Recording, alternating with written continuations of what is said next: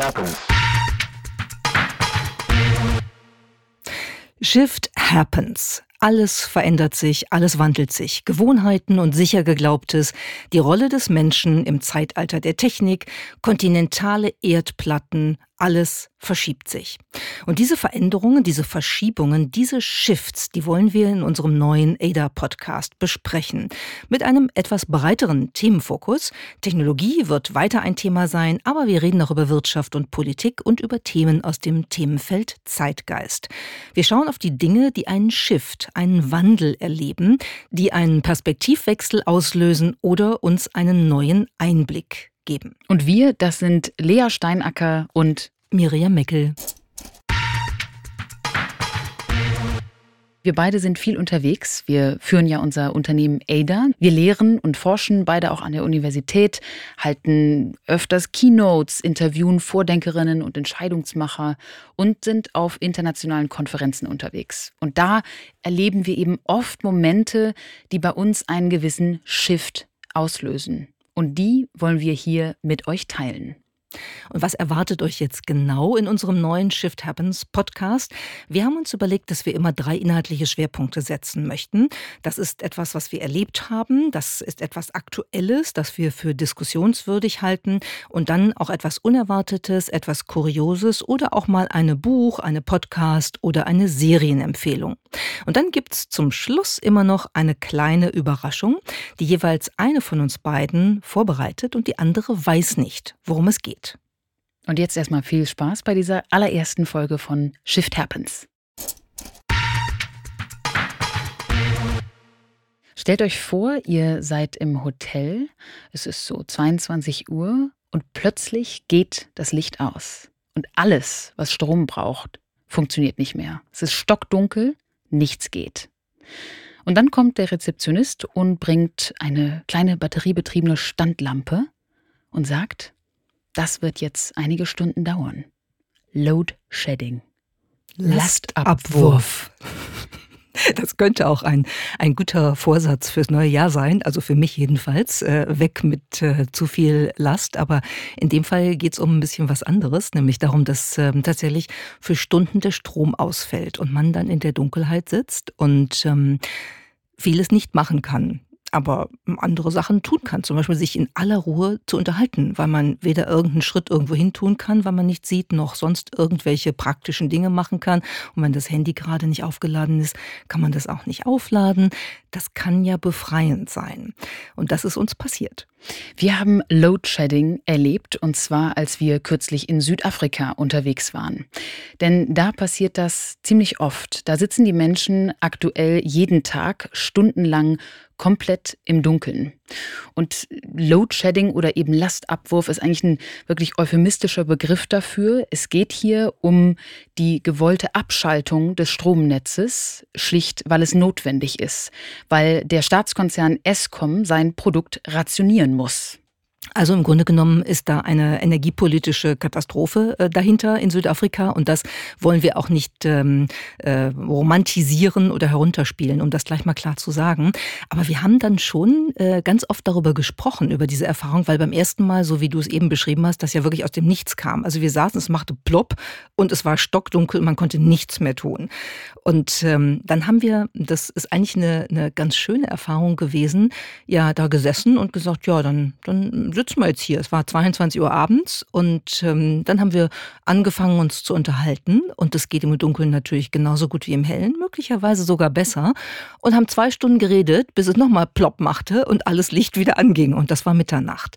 Und ich glaube, diese zwei Stunden Gespräch waren eine wirklich schöne Erfahrung.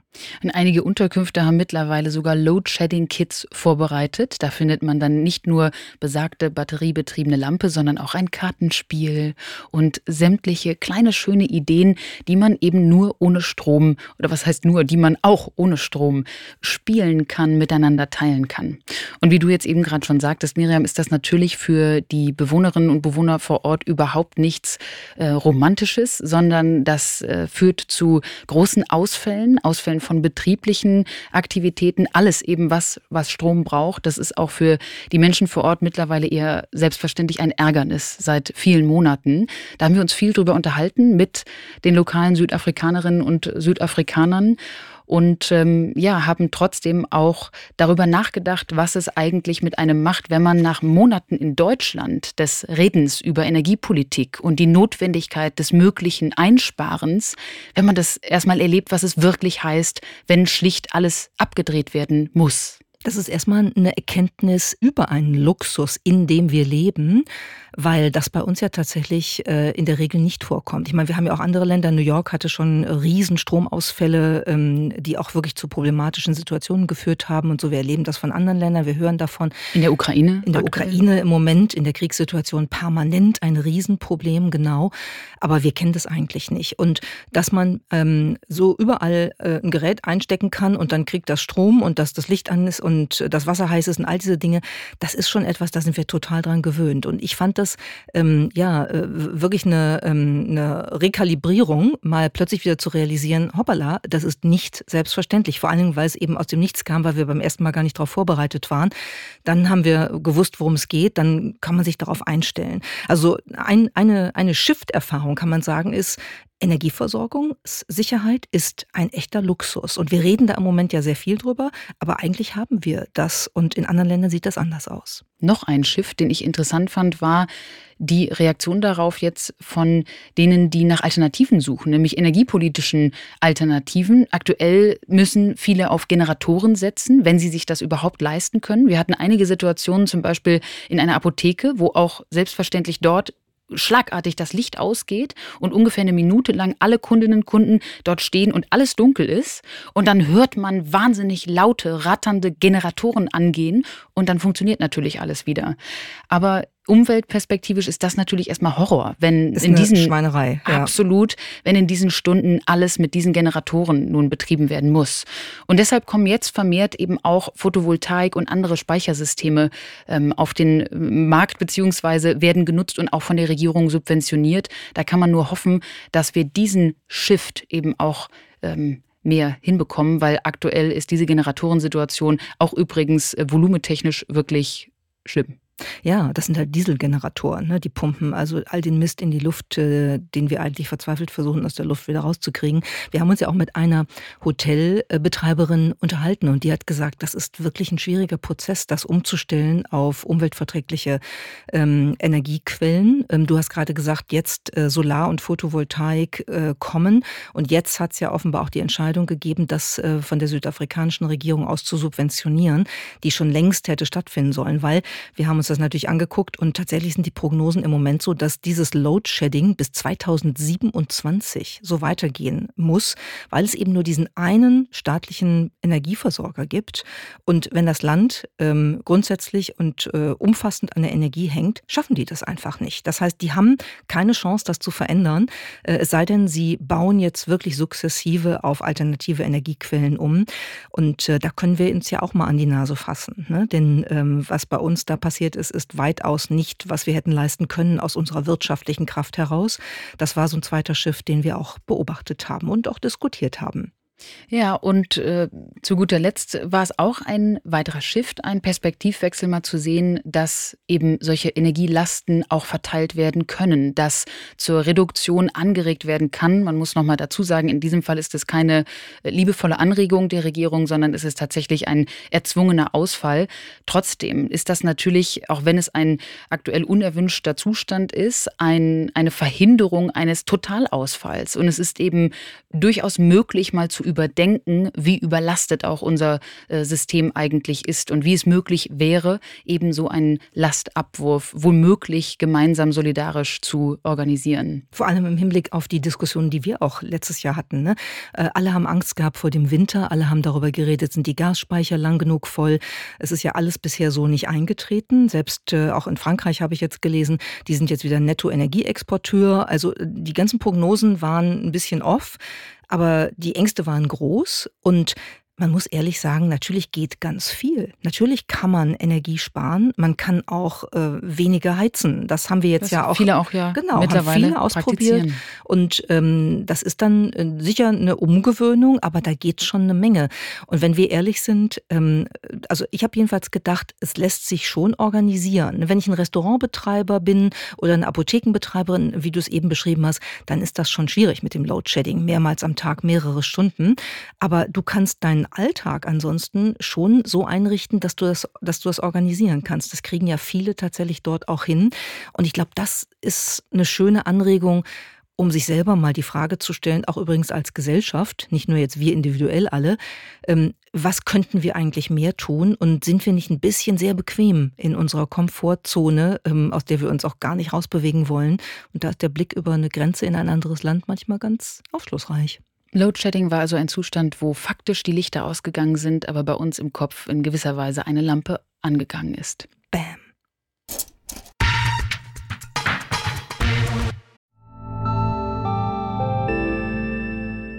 Werbung. Dein Cloud-Account wurde deaktiviert. Bitte neu anmelden. So oder so ähnlich könnte eine Mail bei dir im Postfach heißen, aber hinter der Webseite, hinter dem Formular steckt kein Tool, sondern ein Phishing-Angriff. Betrüger kommen so an die sensiblen Daten deiner Company und unser Partner SoSafe hilft dir dabei, um das menschliche Sicherheitsrisiko bei Cyberattacken zu minimieren. In den letzten drei Jahren hat nämlich jedes zweite Unternehmen einen erfolgreichen Cyberangriff erlebt und Firmen investieren zwar Zeit und Ressourcen in Firewall und Technik, aber 85% aller Datenschutzvorfälle sind tatsächlich auf den Faktor Mensch zurückzuführen. Und SoSafe hilft durch verhaltenswissenschaftlich fundierten E-Learning, Gamification, intelligenten Angriffssimulationen, Risikoanalysen und Auswertungen dabei eine Human Firewall in deinem Unternehmen aufzubauen. Wenn ihr es testen wollt, auf sosafe.de/omr könnt ihr euch kostenlos für eine eigene individualisierte Phishing-Simulation anmelden. Also einfach mal testen, wie eure Klickrate im Unternehmen wäre auf solche Mails. Bisherige Unternehmen hatten da zum Beispiel 30 Prozent. Ihr könnt gucken, ob euer Unternehmen über- oder unterbietet. Alle Infos auf sosafe.de/slash omr. Werbung Ende.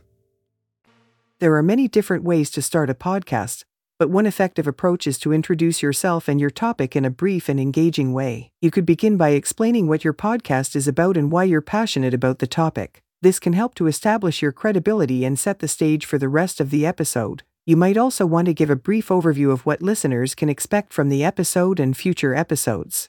Also das sind Empfehlungen, wie man einen Podcast starten sollte, eine allererste Folge eines Podcasts. Und zwar sollte man sich vorstellen, das Thema ein bisschen darstellen, auch Glaubwürdigkeit erstmal etablieren. Wir haben uns nicht vorgestellt. Wir haben nur gesagt, Lea und Miriam sind wir. Wir Ja. haben uns nicht vorgestellt. Nicht so stimmt. richtig ausführlich, aber Mhm. nehmen wir mal einfach an, das klappt jetzt trotzdem. Und man sollte auch einen Überblick geben.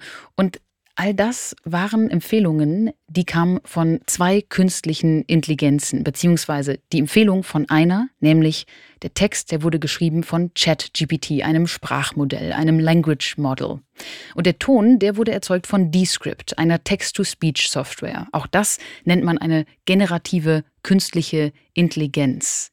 Die erzeugen also Dinge, die erzeugen entweder Text oder Ton, Bild, Videos, das ist die Gruppe der generativen KIs. Man kann sagen, das war die Revolution Ende des vergangenen Jahres, Ende 2022, insbesondere über den Chatbot ähm, ChatGPT von OpenAI ist ja so viel inzwischen gesagt worden, dass man äh, argumentieren könnte, wir müssen nichts hinzufügen, aber wir glauben schon, dass es ziemlich spannend ist, da nochmal einmal genauer hinzuschauen, denn hier tun sich zwei Sachen auf.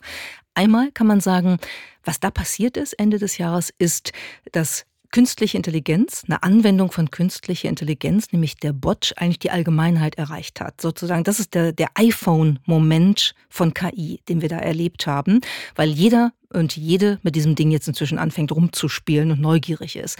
Und das Zweite, was wir natürlich uns angucken können, das werden wir auch tun, ist, dass hier was passiert, was den ganzen Markt ähm, der, der großen Tech-Riesen, insbesondere den zwischen Microsoft und Google, durchaus ein bisschen umkrempeln könnte. Und es ist auch revolutionär, weil es, glaube ich, noch mehr an die ganzen Sci-Fi-Vorstellungen von KI kommt. Denn selbstverständlich haben wir vorher auch schon mit vielen KI-Anwendungen interagiert. Bei Google, bei Netflix, Spotify, da ist alles, das ist alles KI im Hintergrund, die uns Sachen vorsortiert. Aber wie du, Miriam, gerade sagtest, wir kommunizieren mittlerweile mit der KI direkt. Und das bringt natürlich sofort solche Erinnerungen an den Film beispielsweise Her, wo der Mann, gespielt von Joaquin Phoenix, sich in das Betriebssystem verliebt, weil er mit ihr sprechen kann, weil er mit dem System sprechen kann. Und genau das ist jetzt mit einem Tool wie mit ChatGPT eben auch möglich. Gucken wir dann noch mal einmal ganz kurz darauf, was ist das eigentlich, so ein Tool, so ein Chatbot? Du hast eben schon äh, Large Language Model ähm, gesagt, LLM. Und äh, das ist im Grunde genommen ein, ein äh, KI-System, was mit Hunderttausenden von Parametern und auf Basis von Milliarden von Textdaten im Internet lernt, was für einen Buchstabe nach oder vor einem anderen Buchstaben kommt, wenn man es mal sehr technisch betrachtet und dadurch in der Lage ist, Sprache zu schaffen.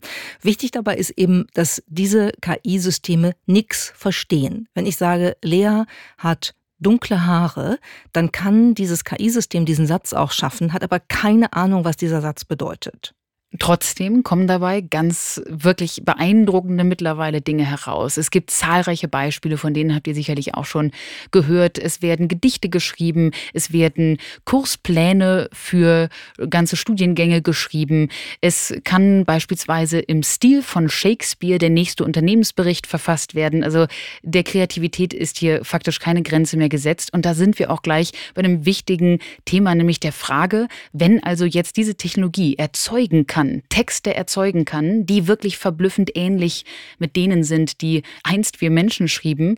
Was bleibt denn dann im Bereich der, des Schaffens, der Kreation noch für uns Menschen? Und das war echt interessant zu beobachten im, in den letzten Wochen des vergangenen Jahres. Ich hatte wirklich so rückblickend das Gefühl, dass so jeden Tag die Erkenntnis etwas mehr in uns Menschen hineingekrochen ist, dass da gerade was passiert mit KI, das wirklich revolutionär ist. Weil erst haben ja alle so gesagt, naja, also jetzt hört doch mal auf, euch hier so aufzuspielen mit eurer KI, und dann kann die mal Sätze schreiben, ist ja toll. Und dann haben sie angefangen, damit rumzuspielen. Und dann produzierte ChatGPT eben automatisierte E-Mail-Programme, natürlich ganz viele Anwenderinnen und Anwender und Entwicklerinnen und Entwickler, die daran jetzt weiterarbeiten und äh, konnte sozusagen ganze Essays produzieren. Ich habe gestern Abend in einem Rabbit Hole gesessen und habe mit äh, einer Abwandlung von ChatGPT eine Unterhaltung mit Gott geführt geführt. Also ich habe Gott gefragt, ob er eigentlich in der Lage ist, seine Allmächtigkeit einzuschränken oder ihre Allmächtigkeit einzuschränken. Und dann hast du eine philosophische Diskussion mit dieser KI, wo man wirklich atemberaubt auf dem Sofa sitzt und denkt, das kann irgendwie alles nicht wahr sein. Und das war so ein Erkenntnisprozess, der über vier Wochen ungefähr gelaufen ist, wo am Ende wirklich so eine Mischung aus totaler Faszination und totaler Angst gegeben war. Es ist jetzt schon so weit gekommen, dass Universitäten, so auch die unsere, wo wir beide äh, lehren, du bist schon lange an der Universität St. Gallen, dass die sich darüber wirklich Gedanken machen, was das denn eigentlich für Bildung bedeutet. Denn es ist natürlich so, dass auch Studierende mittlerweile verstanden haben, was mit diesen Tools möglich ist. Und wir haben beispielsweise, wie an sehr vielen anderen Unis der Welt auch, jetzt als Fakultät ähm, diverse Benachrichtigungen darüber bekommen, dass wir uns Gedanken machen müssen, was das eigentlich für die Lehrpläne, was das für unsere Art des Lehrens heißt, wenn wir beispielsweise durch Take-Home-Essays, also solche Hausarbeiten, äh, die man einst ähm, mit großem Vertrauen an die Studierenden gegeben hat, dass man dadurch wohl nicht mehr nur die Fähigkeiten, jedenfalls nicht die Schreib- und Kreationsfähigkeiten der Studierenden testet, sondern womöglich nur, ob sie in der Lage sind, einer KI die richtigen Prompts zu geben, also die richtigen Anweisungen. Also Essays kannst du vergessen, würde ich sagen. Und äh, die New York Times hatte jetzt auch ein, ein Stück dazu, äh, wo über die amerikanischen Universitäten berichtet wurde, was die jetzt alles machen. Und die gehen zum Teil zurück zu Hand handgeschriebenen Aufgaben, die in der Klasse, im Kurs selber dann ähm, erledigt werden müssen, damit man wirklich äh, weiß, dass äh, die Leistung aus dem menschlichen Hirn und nicht aus ChatGPT oder wo immer her gekommen ist. Also da werden wir, glaube ich, auch einen Paradigmenwechsel erleben. Ähm, und ich denke, dass, dass wir ganz am Anfang einer Entwicklung stehen, die ähm, auch erstmal ganz viel Sorge auslöst und äh, jetzt aber wahrscheinlich uns auch fordert, das zu integrieren. Denn meine Prognose Prognose wäre, ich glaube nicht, dass wir dahinter nochmal zurückgehen. Ich glaube, dass diese Systeme in alles reinkommen.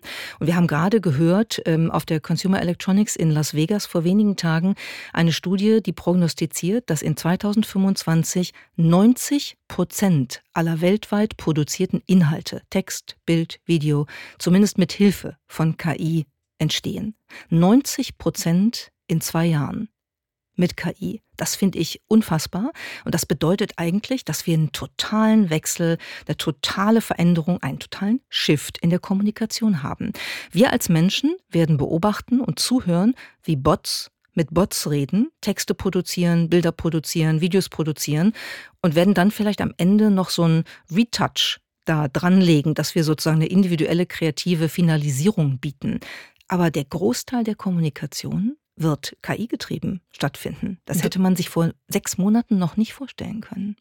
Der Großteil wird womöglich wirklich auch unter Maschinen stattfinden. Womöglich schicken wir bald unsere KI-Assistenten dann in die Meetings und äh, die kommen dann mit äh, Entscheidungen oder Entscheidungsvorlagen nur noch zurück. In jedem Fall die, diese Zahl 90 Prozent, das ist natürlich Wahnsinn. Das heißt wirklich, es wird etwas Besonderes sein, wenn wir überhaupt noch nur mit Menschen in der Gruppe interagieren oder vielleicht auch one-on-one, -on -one, bilateral unter Menschen sind. Das ist schon Wahnsinn.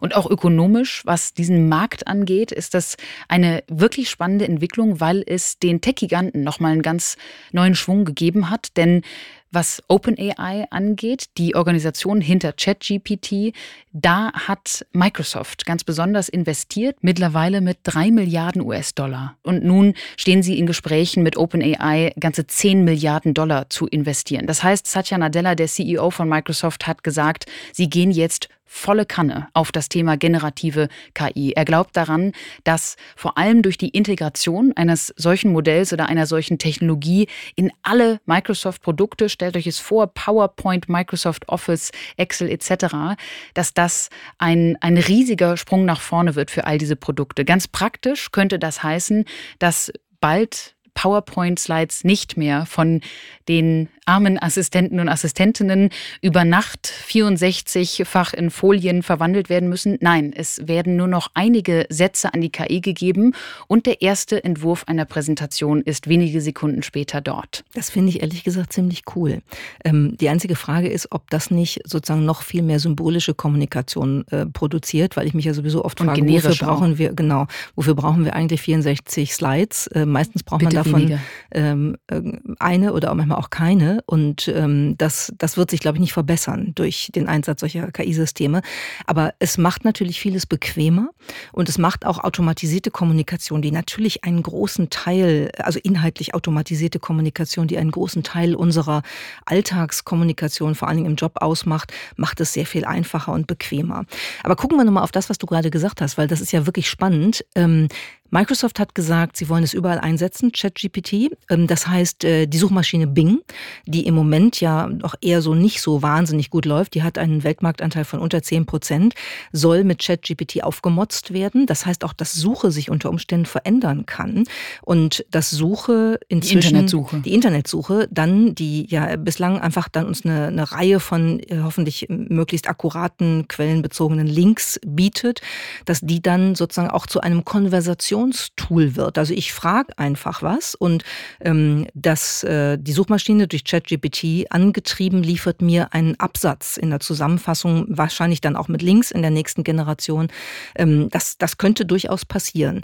Im Moment muss man sagen, ist ChatGPT da noch nicht so geeignet, weil ähm, dieses System auch eine ganze Menge Bullshit produziert. Also manche Sachen, wir haben es ausprobiert, da hat äh, ChatGPT behauptet, Angela Merkel sei immer noch Bundeskanzlerin. Äh, oder es gibt auch so Beispiele, wo ChatGPT wirklich mit einer sehr autoritären Auftrittsweise begründet, dass ein Löffel schneller läuft als ein Kaninchen, wo man sich schon fragt, woher hat das System das und ähm, wie sollen wir damit umgehen, wenn das so inakkurat ist, denn bei der Suche erwarten wir was anderes. Trotzdem, die nächste Generation, ChatGPT 4, soll bald auf den Markt kommen, jetzt schon im ersten Teil dieses Jahres. Da erwartet man, dass diese Korrektheitsfragen wahrscheinlich ein Stück weit gelöst werden. Dann ist das für den Suchmarkt Bing unter 10 Prozent, Google Search über 85 Prozent eine ganz interessante Perspektive. Es wird ein richtig spannendes Rennen, ganz besonders zwischen Microsoft und Google. Denn natürlich schläft Google bei diesem Thema nicht. Das Unternehmen hat schon 2014 DeepMind übernommen. Das ist ein direkter Konkurrent zu OpenAI. Das ist Googles Forschungsableger. Und DeepMind ist auch in diesem Bereich der generativen KI extrem aktiv. DeepMind hat mit Gato ein multimodales Modell entwickelt. Das heißt, dass diese Anwendung nicht nur mit Text umgehen kann, sondern mit ganz vielen Arten von Medien, also Text, Bild, Ton, Video. Und damit kann also Gato verschiedenste Aufgaben lösen. Und auch Sprachmodelle wie Lambda und Palm, das sind Googles Sprachmodelle, die auch kürzlich viele Schlagzeilen erzeugt haben, die ähm, versucht das Unternehmen weiterzuentwickeln und wird bald den eigenen Chatbot namens Sparrow auf den Markt bringen. Also ihr seht, in diesem Bereich scheint das Rennen der Tech-Giganten ganz besonders Microsoft und Google abzulaufen. Ich bin echt gespannt, weil ich glaube, dieses Jahr wird da noch sich einiges tun. Das kommt jetzt Schlag auf Schlag und es wird natürlich auch eine kommerzialisierte Version geben. ChatGPT hat ja schon eine Beta-Version für eine Professional Version, für die man dann eben bezahlen muss und so. Und ich, ich glaube, das Thema werden wir noch ein paar Mal haben äh, in unserem Podcast, weil das eigentlich die Reerfindung von Kommunikation, von äh, vielen Task-Prozessen ähm, äh, ist, äh, in die überall KI implementiert wird auf diese Art und Weise der, der Chatbots, die uns jetzt da unterstützen. Also genießt die Kommunikation mit anderen Menschen, während ihr das noch könnt. Wann hast du das letzte Mal aus einer Telefonzelle telefoniert? Ich weiß, wann ich das letzte Mal in einer Telefonzelle war, aber das war zum Tanzen und nicht zum Telefonieren. zum Tatzen in einer Telefonzelle. Ich ja. erinnere mich dran, weil ich glaube, da war ich dabei. Da warst du dabei. Und ein guter Freund und Kollege von uns ebenso, denn es handelt sich hier um die sogenannte Teledisco in Berlin. Da in der wir mit T.B. getanzt haben. Eine Teledisco ist tatsächlich eine Disco in einer Telefonzelle. Und wir reden hier von einer wirklichen Telefonzelle. Wir hatten ungefähr wie groß ist so ein Ding? 1,5 Quadratmeter? Ich habe keine Ahnung. Maximal, ich würde sagen Maximal. etwas kleiner. Also zu dritt geht man rein, aber es ist dann schon kuschelig. Also den Dance-Move des Running Mans habe ich nicht machen können, sagen wir es mal so. Mhm. Aber wir haben fünf Minuten lang herrlich abgetanzt, aber ich glaube, das war gar nicht der Punkt deiner Frage. Aber bleiben wir kurz dabei, weil das können wir jetzt schon, schon mal verraten, denn es gibt mehrere solcher Telediscos in Berlin. Das sind alte Telefonzellen, ähm, die, die halt darauf umgebaut sind. Und äh, das läuft so, dass man da also, ich glaube, zwei Euro oder ein Euro einwerfen muss. Ähm, und dann kann man überhaupt erst da rein. Das ist wahrscheinlich auch zum Schutz derjenigen, die da drin sind und dann nicht überfallen werden sollen oder so. Und dann kann man sich per Spotify einen Song aussuchen, der dann läuft. Dann dreht sich eine Diskokugel, dann ist schönes buntes Licht es kommt auch noch ein bisschen Rauch und man kann ein Foto von sich beim Tanzen in der Telefonzelle machen alles Sachen, die wahrscheinlich nicht überlebenswichtig sind, aber die irgendwie ganz lustig sind. Und wir hatten viel Freude. Wir haben zu After Laughter getanzt. Von den Filtertypen. Und hier merkte man, finde ich, auch, dass Verknappung ja oft auch zu einer gewissen Begeisterung führt. Nicht nur auf dem Markt mit Produkten, sondern auch, wenn es um Platz geht. Also ich fand es irgendwie dann äh, grandios, sich in diesem kleinen Raum zu bewegen. Das ist wahr und deshalb, der Song war auch so ein bisschen programmatisch. After Laughter von den Filtertypen. Ähm, ich habe danach gedacht, filter die Typen, mit denen du in diese Teledisco gehen willst, weil das kann auch eine falsche Entscheidung sein. Aber das war gar nicht eigentlich, worauf wir hinaus wollten, sondern worauf ich hinaus wollte jedenfalls war, ähm, es gibt bald keine mehr, keine Telefonzellen. Das Sind wir darüber traurig? Also ich glaube schon, dass es mindestens zwei Dinge gibt ähm, äh, an der Institution Telefonzelle, die vielleicht ganz sinnvoll waren. Zum Ersten hatte man damals, so erinnere ich mich noch, ein Gefühl dafür, dass Telefonieren etwas kostet oder zumindest, dass es etwas wert sei. Denn ich erinnere mich an das, das äh, verzweifelte Einwerfen von sehr vielen kleinen Münzen, damit das Gespräch noch irgendwie 30 Sekunden weiterging. Und musste man die, man musste die doch ganz oft oben so auf oben dem Apparat, ja. äh, musste man die erstmal reiben, weil die sonst immer durchfielen. Wenn man die dann oben drauf gerieben hatte, dann, ja, dann ging war das. das so eigentlich? Elektrische Ladung, Statik? Liebe Zuhörerinnen und Zuhörer, wenn einer von euch weiß, ich würde es gern verstehen, aber du hast recht, da waren dann auch immer so Streifen an der Zelle, weil so viele Münzen gerieben worden sind. Ja. Also das ist etwas, was ich erinnere. Dieses Gefühl, dass Telefonieren oder zumindest mit jemandem sprechen etwas wert war. Und heutzutage mit nicht nur Flatrate, sondern irgendwie äh, Mobiltelefonen, die man auch immer und überall dabei hat und äh, gefühlt stundenlang durchtelefonieren könnte, ist dieses Gefühl leider weg. Und natürlich die Wertigkeit der, der, der Zeit. Man muss sich kurz fassen. Und zwar nicht nur wegen des Geldes, sondern ja oft auch, weil eine Schlange draußen stand. Ich oh, erinnere mich, absolut. dass das immer so ein, wir haben nur wenige, wenn überhaupt, Minuten Zeit. Ich hatte äh, im, im ersten Semester oder in den ersten Semestern, als ich in Münster studiert habe, hatte ich eine Telefonzelle um die Ecke, wo ich mit in meiner WG gewohnt habe. Und ähm, die hatte tatsächlich auch ein Schild, das, das äh, erinnere ich von vielen Telefonzellen, da klebte ein Schild, fasse dich kurz, was zum Brüllen ist, wenn man heute überlebt, überlegt, wie telefoniert wird. Und da musste man sich an Feiertagen anstellen. Ähm, ich habe dann da immer mal meine Eltern angerufen oder sonst jemanden äh, und dann musste man anstehen und dann wurden die, die danach in der Schlange standen, auch relativ schnell ungeduldig, wenn man zu lang telefoniert. Also das ist echt eine, eine Verknappung, wir hatten das ja eben schon, die die Wertigkeit des Gesprächs durchaus ähm, bewusst gemacht hat. Aber, Aber auch hier gibt es eine Veränderung. Da gibt es eine riesige Veränderung. Ne? Telefonieren ist äh, eigentlich ist eine Flatrate-Angelegenheit geworden und so wird sie auch behandelt an vielen Stellen. Und äh, das macht es halt ähm, ja omnipräsent und ein bisschen egal an vielen Stellen, wie da kommuniziert wird. Ich würde mir ja ein Fasse dich kurz Schild bei sämtlichen Zoom-Calls wünschen, wenn ich das sagen darf. Das ist richtig. Ich würde mir auch äh, ein Spreche nicht in die gesamte Gesellschaft äh, hinein Schild auf jedem Smartphone wünschen, wenn, denn das ist ja sozusagen die andere Erfahrung, die man macht. Ich finde das ganz süß. Ich habe zum Beispiel ein Buch ähm, mir angeguckt, wie Telefonzellen sich verändert äh, haben. Telefonzellen, die übrigens zu Beginn Fernsprechkiosk hießen. Und zwar 1881, als das erste davon in Berlin aufgestellt wurde, hieß das Fernsprechkiosk. Das ist wirklich süß. Ne? Also man sprach in die Ferne, aber blieb in einem Raum, der ja geschlossen war. Das heißt, Leute draußen konnten gar nicht hören, was man gesagt hat. Und wenn man sich die, die äh, Geschichte der Telefonzellen anguckt, wie die sich entwickelt haben, dann äh, wurden die irgendwann offen. Dann waren das so, so zum Teil magentafarbene Hüllen, die zu einer Seite offen waren. Irgendwann war es nur noch eine Säule, an der mhm. das Telefon hing. War es ganz offen man war im freien Raum.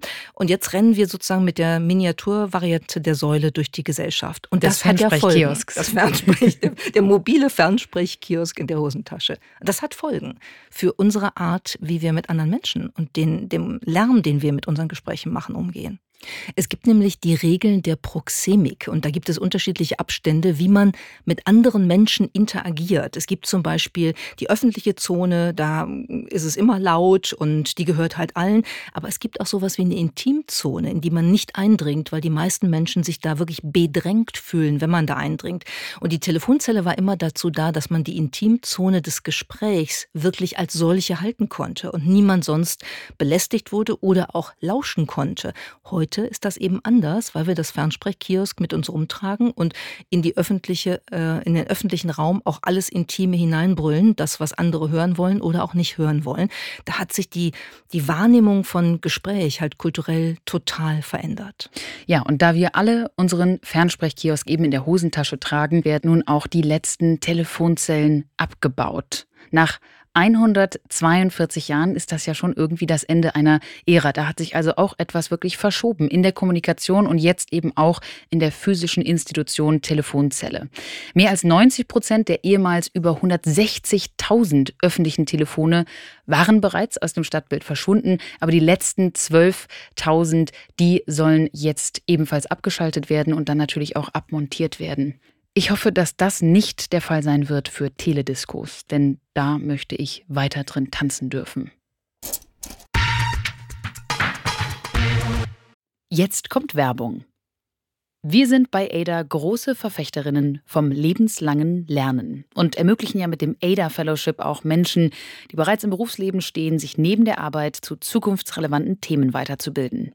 Um uns selbst ebenfalls auf dem Laufenden zu halten und uns mit Branchenkennerinnen und Experten auszutauschen, besuchen wir regelmäßig Fachkongresse zu verschiedensten Themen, von Technologie und KI über Leadership bis hin zu Bildungsthemen. Für letztere möchten wir euch eine Veranstaltung ans Herz legen, die wir mit ADA in der Vergangenheit bereits besucht haben. Die LearnTech, eine internationale Fachmesse inklusive Kongress für die digitale Bildungsbranche.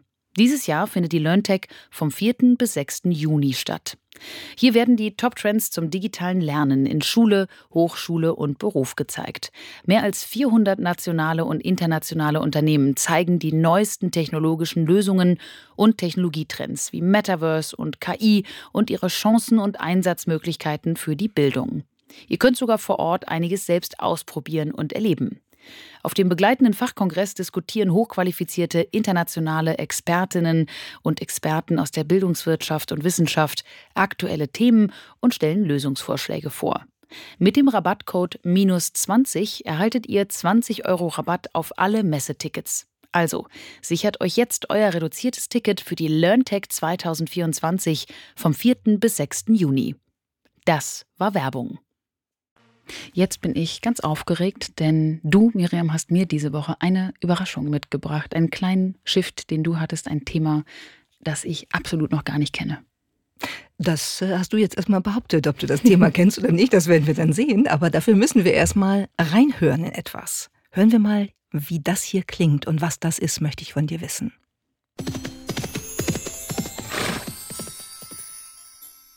Was ist das? Ein Einhorn am Morgen. Oh mein Gott, das stimmt. Was? Also am Morgen weiß ich nicht, es könnte auch eins am Abend oder am Mittag oder zum Nachmittagskaffee sein, aber ein Einhorn. Wie, wieso bist du jetzt so schnell darauf gekommen? Jetzt wollen wir eine Überraschung machen. Ich denke, du bist überrascht und du weißt sofort, was los ist. Also ich muss erstens zugeben, dass mein Neffe, er ist äh, fast fünf, er ist riesen Einhorn-Fan. Von daher bin ich tief drin in der Materie. Abgesehen davon habe ich jetzt menschlich versucht zu kombinieren Pferdesound und Zauberharfe. Und genau. da ist dann Einhorn rausgekommen. Ja, ich habe nämlich gedacht, das Einhorn ist ja ein Tier, was dich sehr fasziniert. Man könnte auch sagen, mich und mein Neffe. Dich und deinen Neffen. Ja, ich weiß nicht, wer, wer zuerst damit angefangen hat, ehrlich gesagt. Hm. Und ähm, man könnte ja sagen, du hast so eine kleine Einhornsammlung auch ähm, aus verschiedenen ähm, Konstellationen, Stoffen und Größen. Und ich dachte so, ähm, es ist ja ganz interessant, mal reinzugucken, was eigentlich hinter diesem Tier steckt. Und das ist ja ein, ein Fabelwesen, das angeblich schon an mehreren Stellen im Alten Testament auftaucht. Und angeblich hat Martin Luther es dann als Einhorn übersetzt. Und Marco Polo hat schon ähm, zu Mitte des 13. Jahrhunderts in seinen Reisebeschreibungen berichtet, er habe auf Sumatra, also in heute Indonesien, ein Einhorn gesehen. Man vermutet aus heutiger Sicht, dass er einfach ein Nashorn gesehen hat, was ja auch ein Einhorn hat. Aber ähm, Marco Polo dachte, das ist ein Einhorn und dachte an dieses Fabelwesen.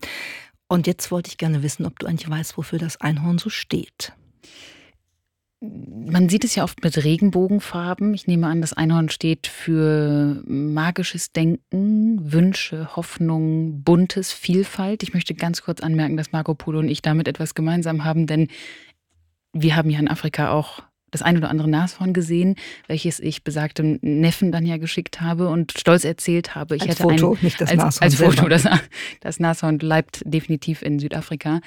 Und habe ihm dann stolz erzählt, es sei ein Einhorn gewesen, der dann total konsterniert gesagt hat, ähm, ich wüsste ja, wüsste ja überhaupt nicht, ähm, was ein Einhorn sei. Es sei ja ein Nashorn. Also man kann Fünfjährige mit diesem Thema nicht hinter, hinters Licht führen. Ich weiß nicht, wofür das Einhorn steht hoffe aber, es ist irgendwas ähm, total Erquickendes. Es ist was, was Gutes. Es ist ein gutes Tier ja. als Fabelwesen. Es soll ungeheuer stark sein und angeblich kann es aus der Fabelerzählung heraus sogar Löwen besiegen. Manche sagen, es sei einsiedlerisch und manche verbinden es mit der weiblichen Seite der Welt. Und das passt ja alles ganz gut, würde ich sagen. Und das Horn des Einhorns ist auch etwas Besonderes. Das wurde nämlich als Trinkgefäß, als sozusagen heiliges Trinkgefäß verehrt. Dem werden Heilkräfte gegen Krankheiten wie die Pest zum Beispiel nachgesagt. Und es soll außerdem unempfindlich gegen Feuer und Gift machen. Hm. Möglicherweise auch das Gift, was in der Gesellschaft schon mal so rumgeschleudert wird. Also immunstärkend ist das Einhorn. Und dann ist 2015 noch was ganz Relevantes mit dem Einhorn passiert. Da ist es in die UN-Liste der aussterbenden Tiere übernommen worden. Nein, da ist es als Emoji standardisiert Nein, worden natürlich. nach Unicode und zwar auf vielfachen Wunsch meines Neffen. der Öffentlichkeit und von dir. Nein, auf vielfachen Wunsch. Tatsächlich ist das, ähm, das äh, ja ein, ein kleines Emoji, was wir übrigens auch relativ häufig verwenden, ist mir dabei aufgefallen. So, warum habe ich das jetzt als Überraschung ausgesucht? Erstens, weil ich wirklich äh, interessant finde, ähm, wie viel Einhornbezug es in deiner Lebenswelt gibt und weil es ja auch ein bisschen äh, eine kleine Brücke zu unserer ähm, Tech-Themenwelt aufmacht. Denn Ja, was sind die Einhörner? Die Unicorns, also Startups, die innerhalb kurzer Zeit in der Regel ähm, äh, zu einer Bewertung von einer Milliarde äh, geraten. Und ähm, davon gibt es nicht so viele bei äh, uns. Die meisten davon sitzen äh, in den USA und äh, auch in Asien.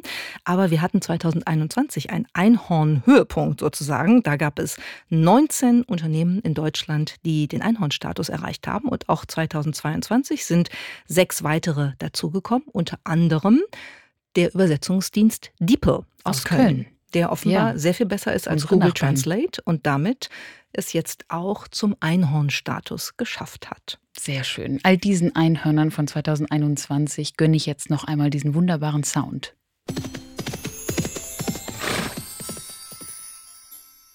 Herrlich. Das war sie, unsere erste Folge des neuen ADA-Podcasts Shift Happens. Wir würden uns wahnsinnig über euer Feedback freuen. Ganz besonders könnt ihr das tun in unserer LinkedIn-Gruppe Shift Happens Club.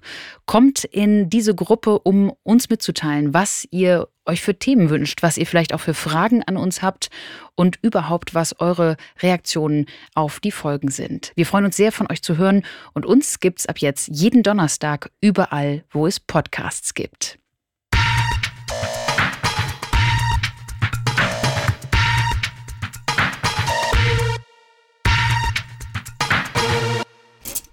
Shift happens.